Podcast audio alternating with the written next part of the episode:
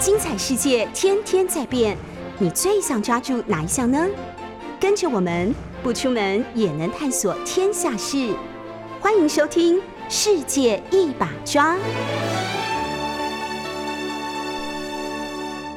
各位早安！如果各位今天现在在 YouTube 前面看我们直播的话，各位就会注意到我穿了一点橘色的，因为没有橘色的夹克。里面有橘色的衬衫，所以我就穿了一个橘色的领带，大概不是很明显。所以呢，特别还戴了一个口罩，外面戴了一个橘色的这个，就是其实是呃，应该是脖子的这个领巾，呃，特别凸显。今天要穿一点橘色的，为什么呢？我在上个礼拜一个节目，我就提到加拿大对于他的原住民。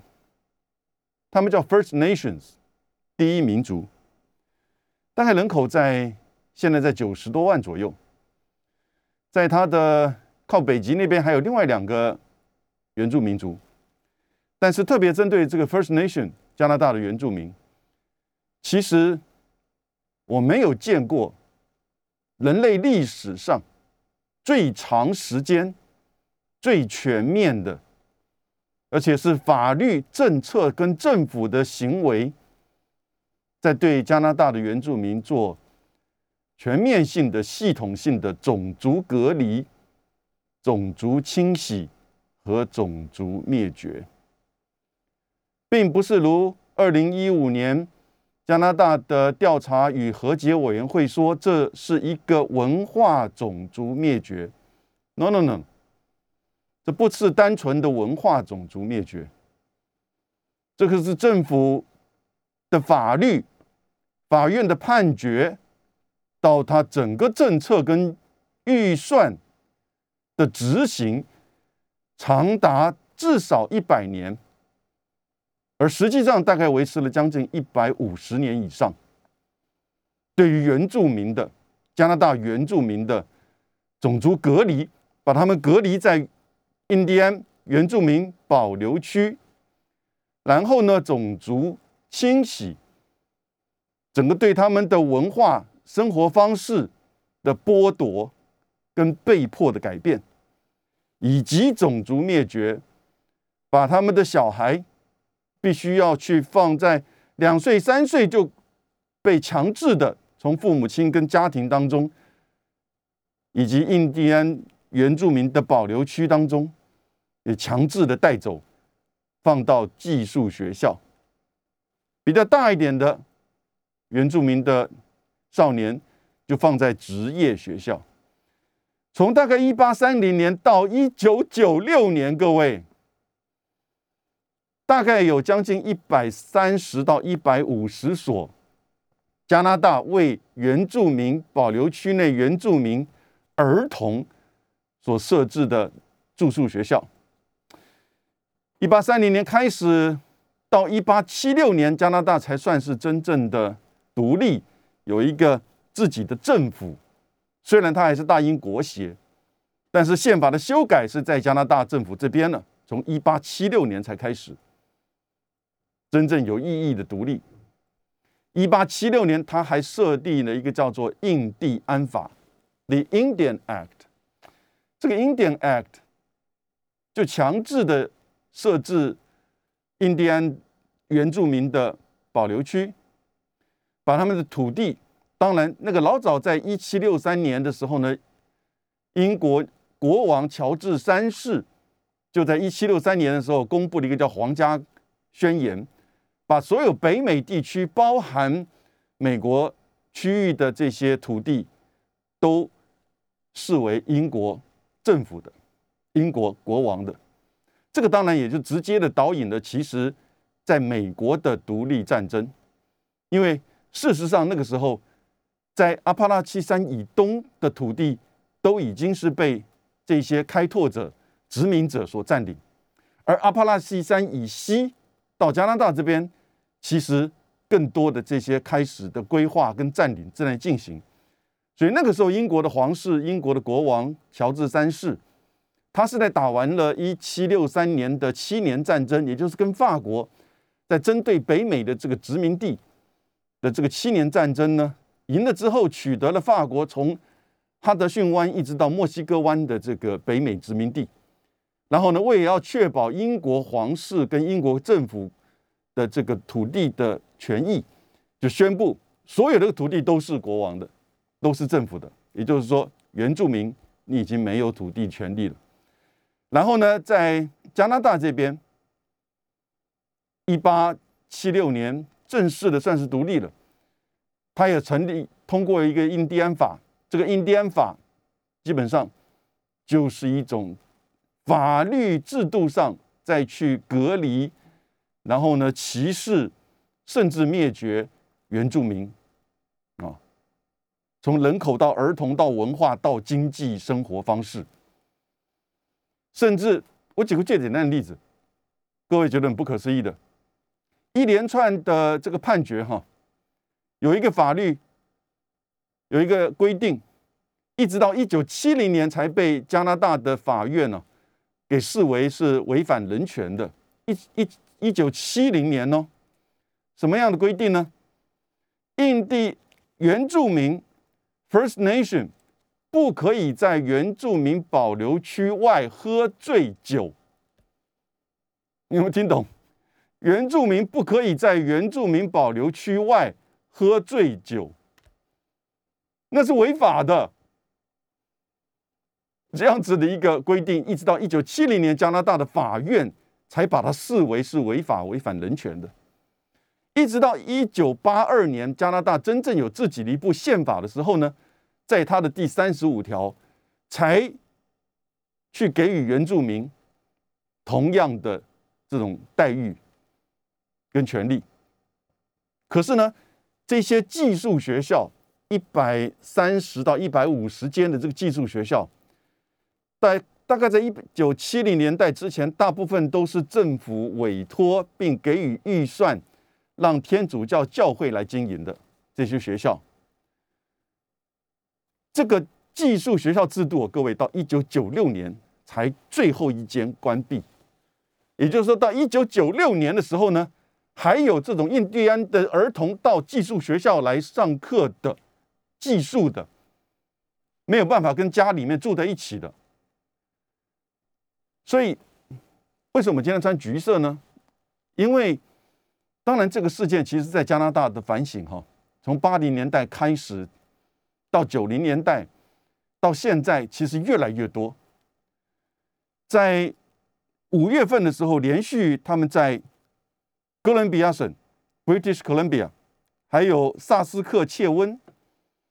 应该在 British Columbia 的隔壁或隔壁的隔壁的这个省的天主学校的遗址。很多原住民就用现代的科技，雷达也好，或者是这种探测的也好，去在这个学校的这个，就是说所在地的地底下去做探探测，陆续发现，在五月份发现了有 British Columbia 这边那个天主学校发现了两百一十五具的儿童的尸骸，在萨斯克切温省的。天主学校的地下发现了七百五十一具，七百五十一具。当地的 hockey 就是冰上曲棍球球队在举行比赛之前，没有播加拿大国歌了，他就播二一五，因为那个时候发现到 British Columbia 的那个天主学校的地下有两百一十五具的儿童尸骸，而在前几天。我上礼拜讲过，为什么今天要讲？因为在前几天又在 Columbia 的 British Columbia 的一个教会学校发现到一百八十二具尸骸，所以现在光是儿童的尸体尸骸哈，就已经发现了一千一百四十八具。这是最近这一两个月上前几天的事情哎。加拿大人。其实，当然，现在的加拿大没有没有办法面对这个事情。在政府方面，你看到哈，他们在做甩锅，他要甩给天主教。加拿大的天主教的教会已经做道歉。然后呢，加拿大的总理杜鲁道还打电话给教宗方济各，你赶快来加拿大跟我们的原住民道歉。方济各表达遗憾，但没有道歉，他自己身体现在非常不好。另外一方面呢，你就看到加拿大人在七月一号的时候，那是加拿大国庆，他们就推一个运动，那个叫 Canada Day，他们叫 Cancel Canada Day。然后呢，在 Winnipeg，Winnipeg 是一个重要的都市，在加拿大的中部，你就看到他们把那个时候维多利亚女王的雕像，还有现在这个伊丽莎白女王二世的雕像，给叭拉下来。这个过去几年，其实在美国常见到针对，尤其是在东岸的一些学校或雕像，面临到就是说。当初在整个美国独立战争到后来美国历史，针对黑人蓄奴或者是支持奴隶制度的这些人，不管是政治家，还是说军人，还是到商人，商人有的时候会捐钱给哈佛大学，用他的名字作为这个学校或者这栋大楼的名称，各种的抗议开始在这种转型正义。这两天也发生在加拿大，大家穿的带了橘色的这些衣服，橘色的衣服为什么呢？因为在一九七一年，各位，一九七一、一九七三年，有一个原住民的小女孩叫韦布斯塔。韦布斯塔这个原住民的小女孩，他被政府从家里面带走。到寄宿学校入学。一九七三年，他被学校被政府带走，进入到学校的时候呢，他穿了他奶奶送给他的一件橘色的衣服。可是后来，他在学校里面写的日记里面，被人家发现出来。他说，他进入学校之后，身上所有的。都被校方拿走了，他们剥光了我的衣服，拿走了我的衣服，包含那件橘色的衬衫，我再也没有穿过它了。我不明白他们为什么不把它还给我，这是我的。自此之后，橘色一直提醒我，没有人关心我的感受，我觉得自己一文不值。我们所有原住民的孩子都在哭泣，没有人关心，所以。在这几天，在加拿大有一些示威，不管是取消加拿大日，还是做一些这个抗议的，其实都穿着橘色的衣服在做抗议。当然，现在加拿大的原住民哦，这个待遇还是非常的不平等，人口比例大概只有占百分之四，加起来三个不同的原住民 First Nation，加上应该是麦迪，还有另外一组在北极这边的。大概是不到一百一十万到一百二十万之间，啊，First Nation 大概只有九十多万，他们事实上也不太容易融合到主流社会里面。虽然你现在到加拿大很多的城市或者是一些公共的场所，你都会看到很多很多原住民的这些，呃，就是说设施啊，或者是 token 啊，它那个很长的那个那个圆柱哈，很高的很长的这个圆柱，代表了加拿大对于原住民的这种重视。某种程度是一种忏悔，可是呢，你现在看到的是，其实各位，那个是从大概十六、十七世纪的时候开始，英国、法国针对北美的殖民哦，还把原住民印第安族当做某种程度的一种结盟的对象，然后共同的进行战争，然后呢签署条约，当然战胜的一方对。支持另外一方，比如英方对于支持法方的原住民的部落，在战胜之后呢，事实上就给予给予很严重的这个惩罚，甚至屠杀。到了我刚才讲的一七六三年的时候呢，这就一个新的这个转变，所有的原住民就失去整个北美地区的原住民就失去他们的土地权，然后呢，越来越多的开始被驱赶，美国这边被驱赶到 Mississippi 以西。然后呢，慢慢的随着这个开垦越来越往这个西部走的时候呢，不是那种美国的西部电影上所演的印第安人都是这种所谓猎头族。天呐，刚好相反。我小的时候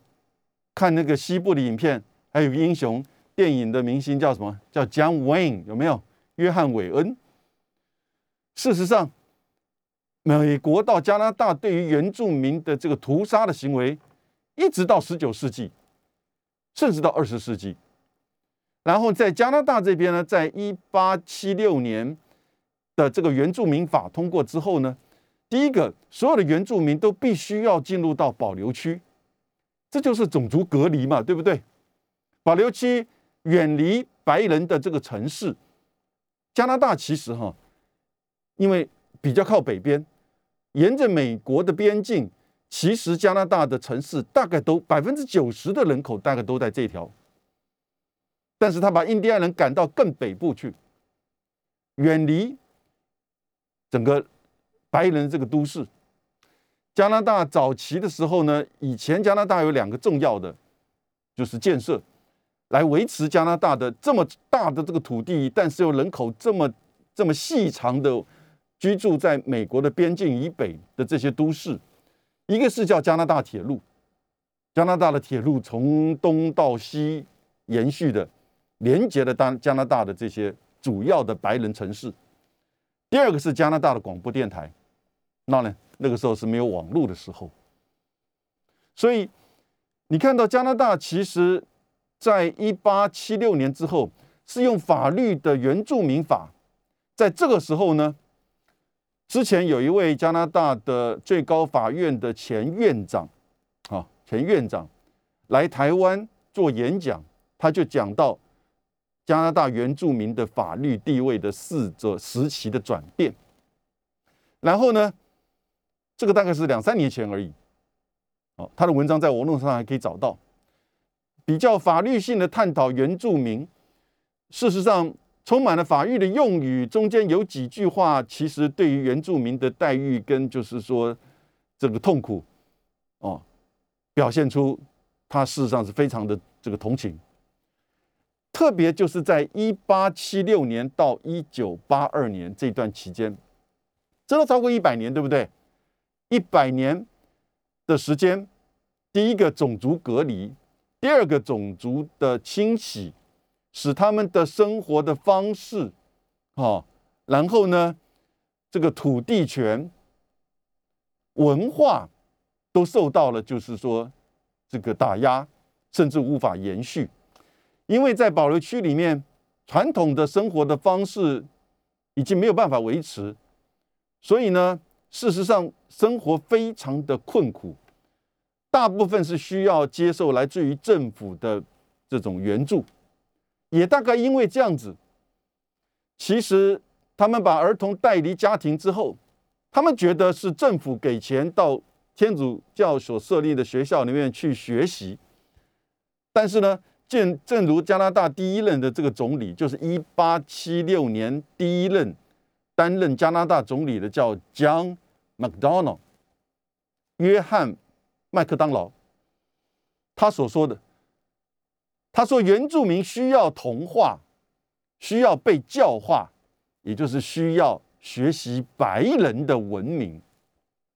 但事实上，这些儿童被家从家庭带出来，从原住民保留区带出来，放到了一样遥远的，当然离他的家庭跟原住民。也是非常遥远，而使他没有办法跑回去的、逃回去的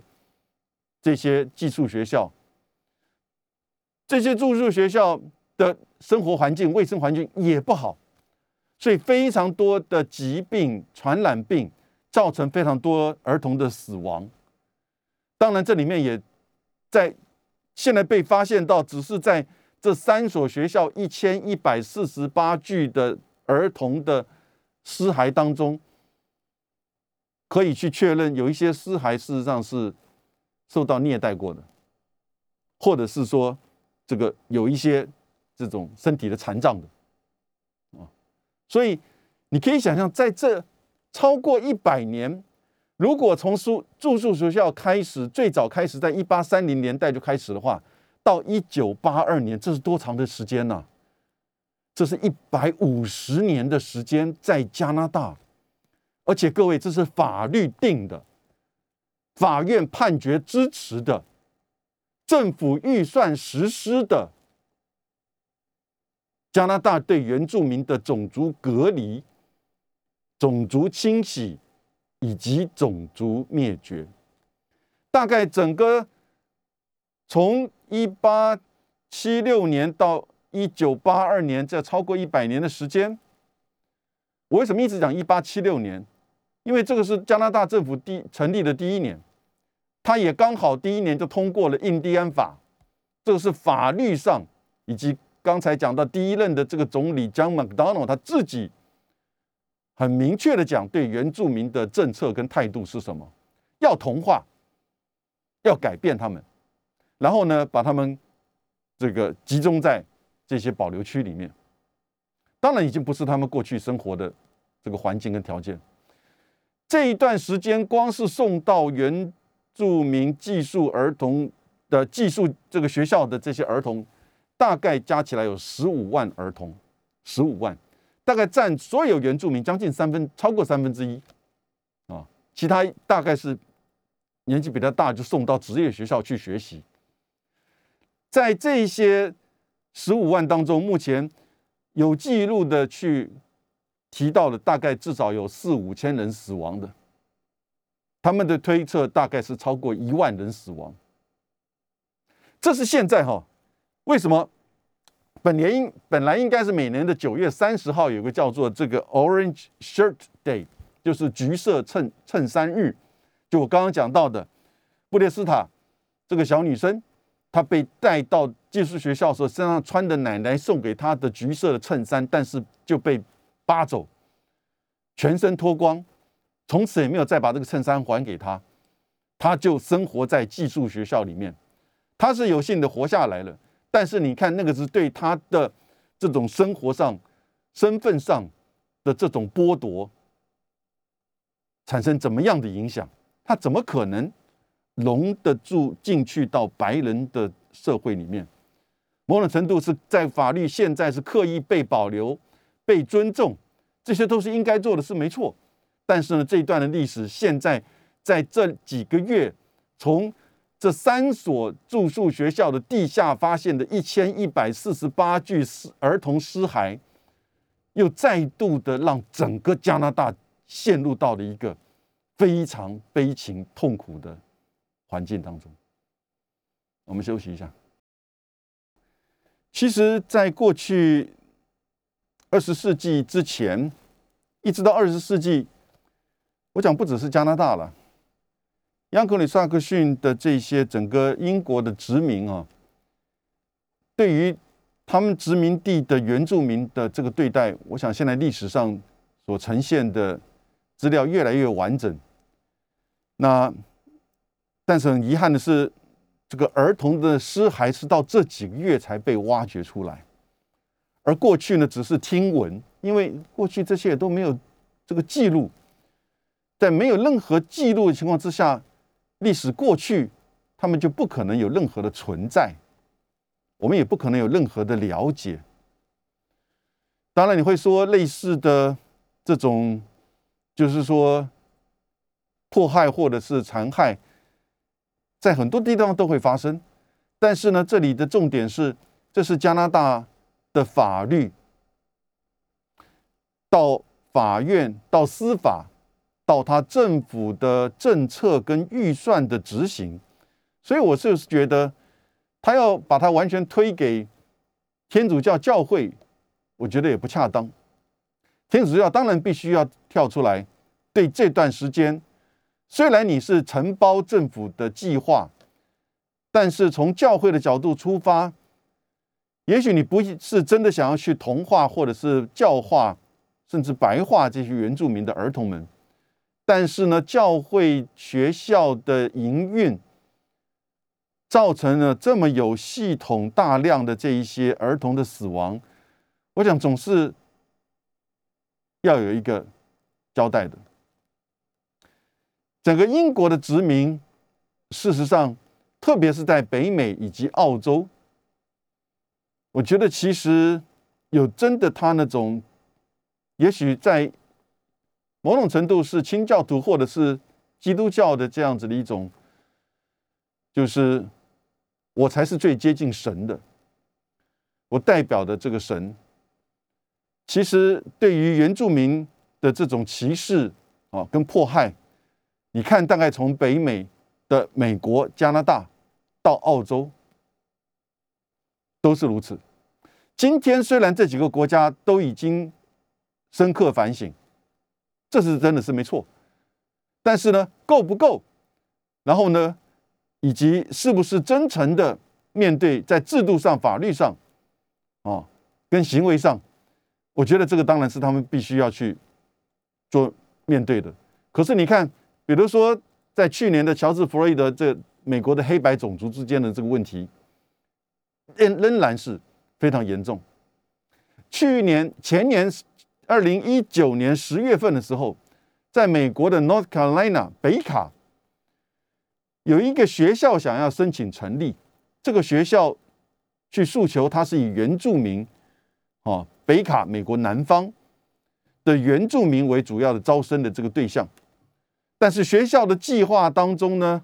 对于现存的美国的教育的这些方式、体系、教科书不接受，要采取自己的，某种程度还提到了，就是说一些依赖理论，甚至马克思主义、社会主义的一些观点，在他学校的计划书当中哈，结果就被整个北卡教育委员会给否决掉。认为他们其实这个并没有，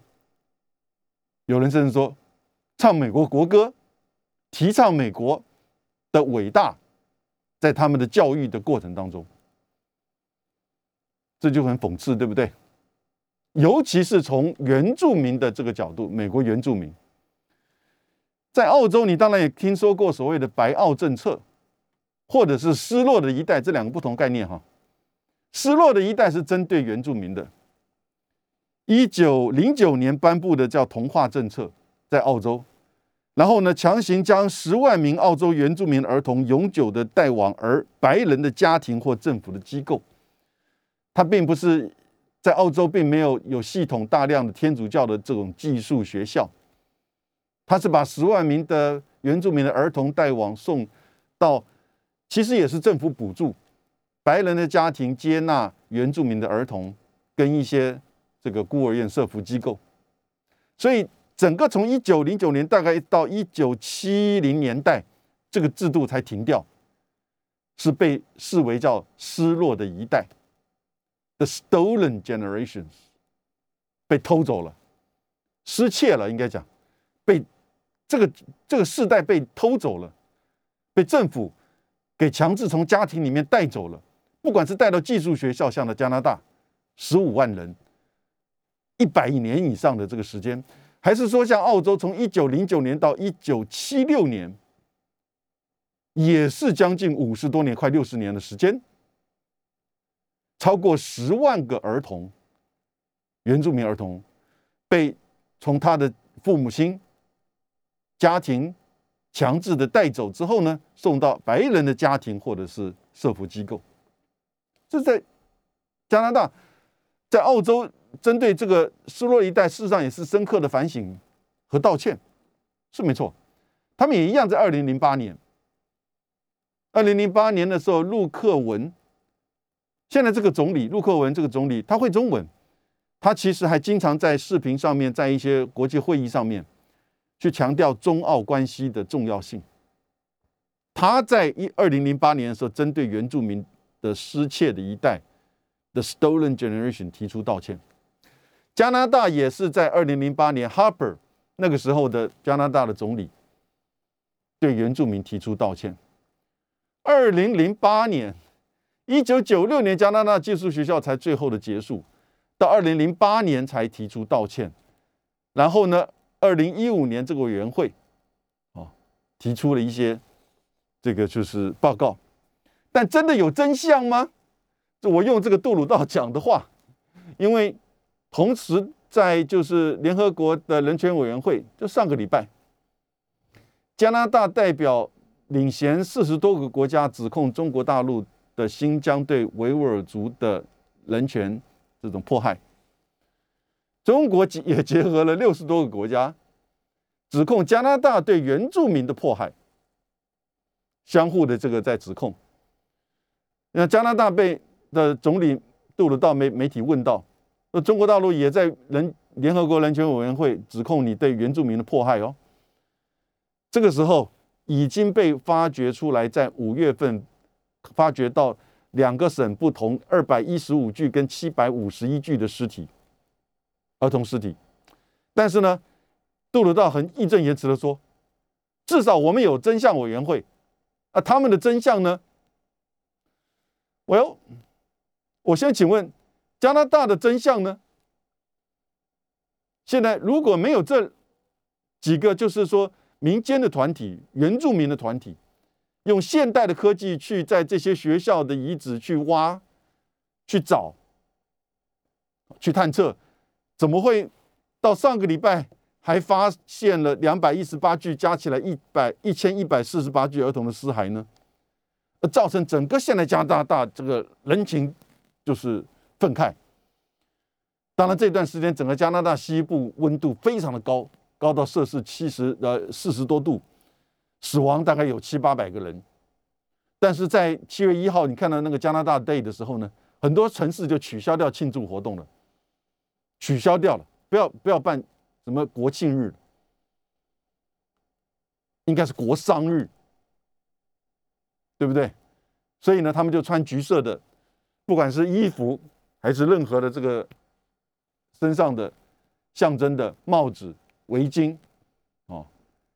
所以你看到就是说，加拿大人，我觉得其实现在面对这个问题，我觉得是很符合我们现在的期待。但是加拿大政府是不是真的有把这个真相呈现出来呢？而在此同时，澳洲的情况也是如此。所以，整个我们现在面对就是世界的人权的议题的时候，在今年的四月二十四二十四号，拜登总统也宣布了，在一百五十。一百零五年前的时候，一九一零年，啊，一九一零年，他宣布美国政府认定，在一九一零年的时候，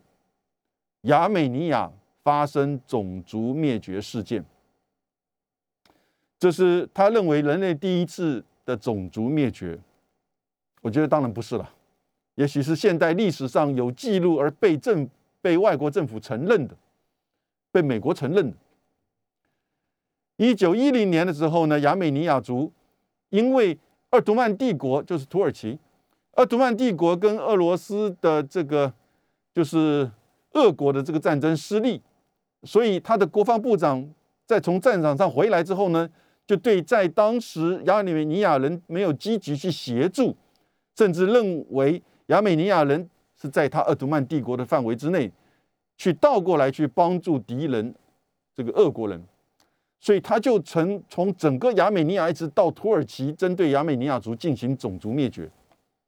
种族屠杀，很多亚美尼亚人就逃难，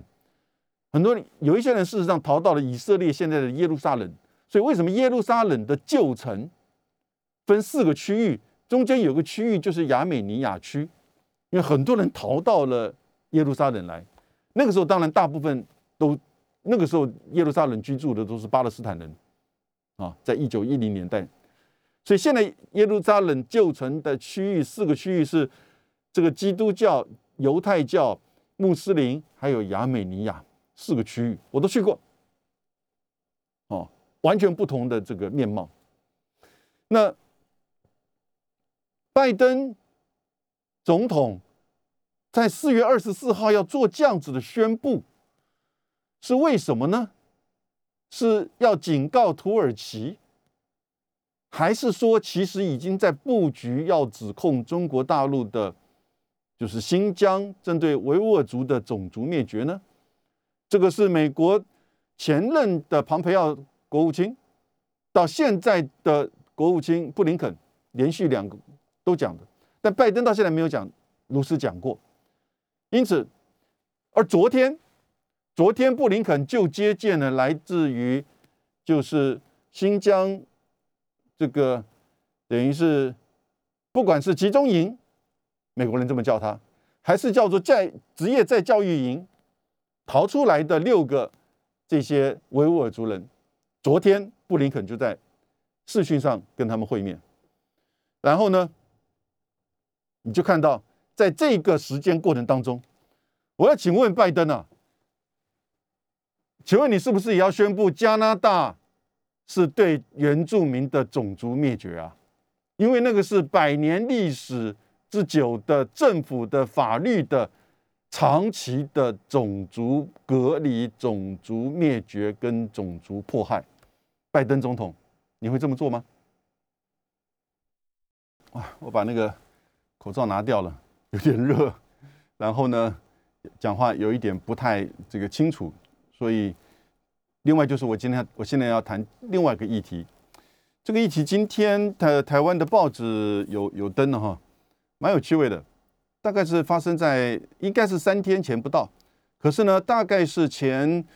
十二个小时才开始陆续的在国际媒体上啊揭露出来，也不多。因为有点糗，有点糗，但是呢，美联社、然后路透社以及就是英国的一些媒体呢，有开始在做这个报道。什么呢？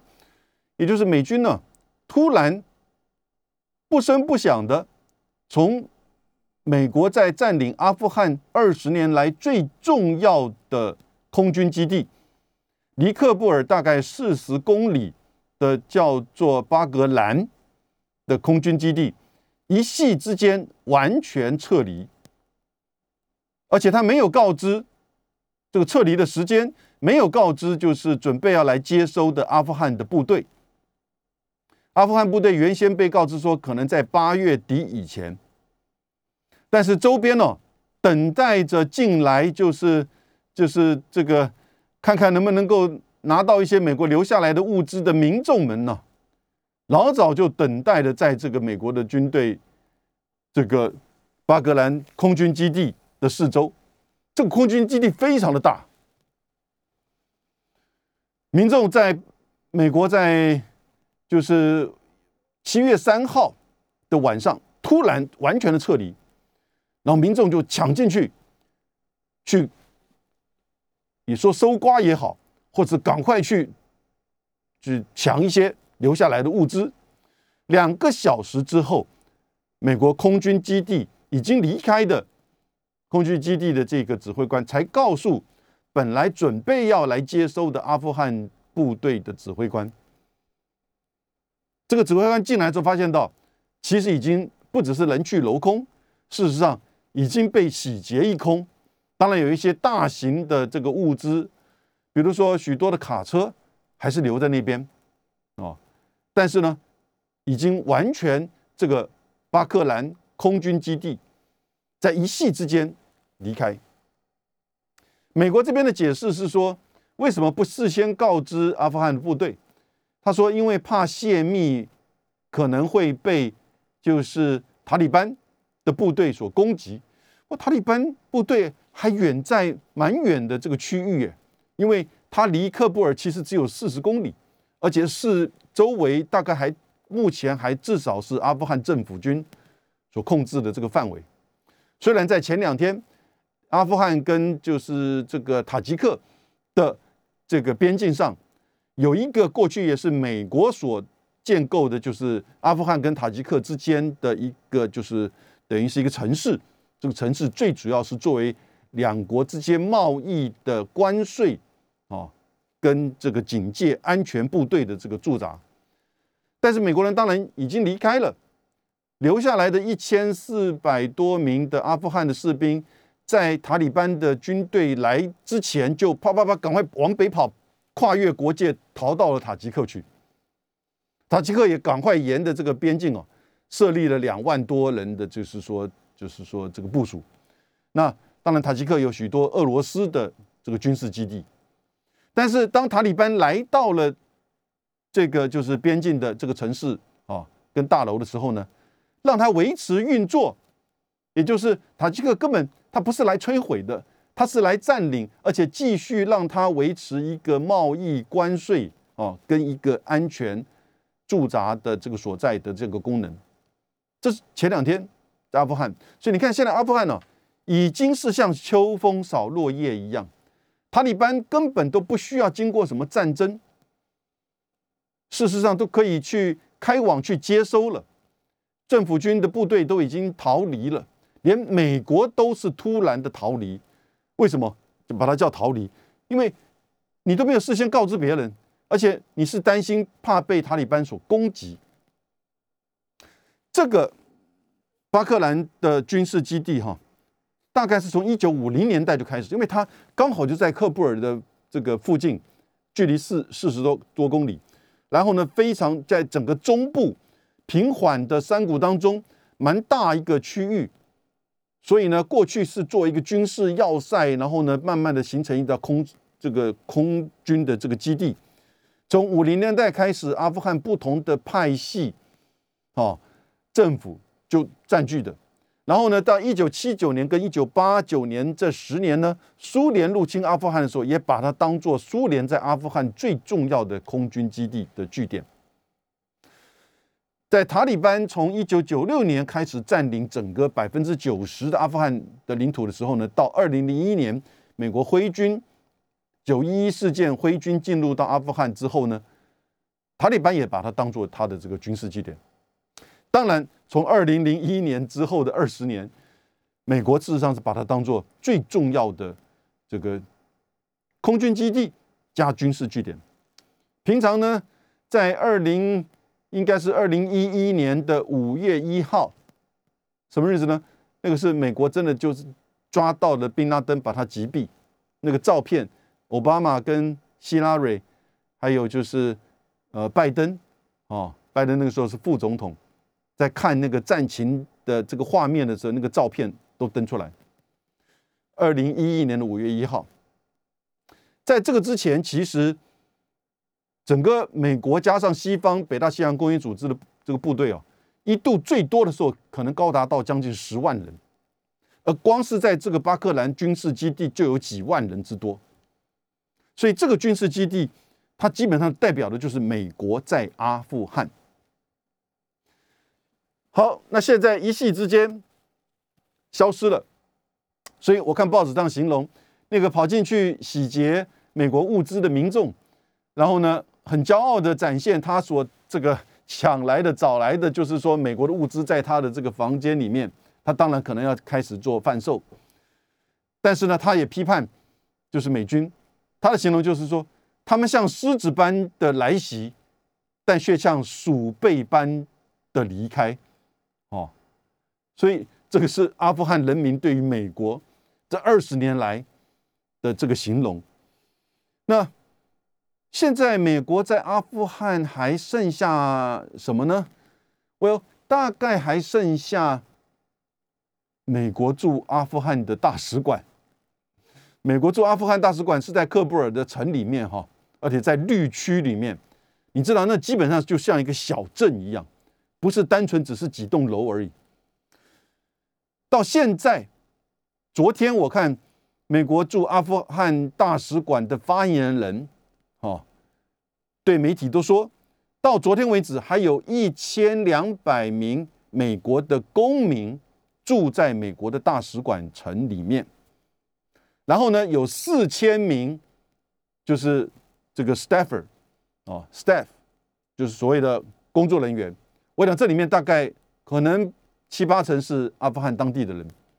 所以你看，至少现在在美国大使馆里面有五千四百啊，五千四百名，就是美国的公民也好，美国的大使馆的外交官或者相关的工作人员，以及当地的这个雇员，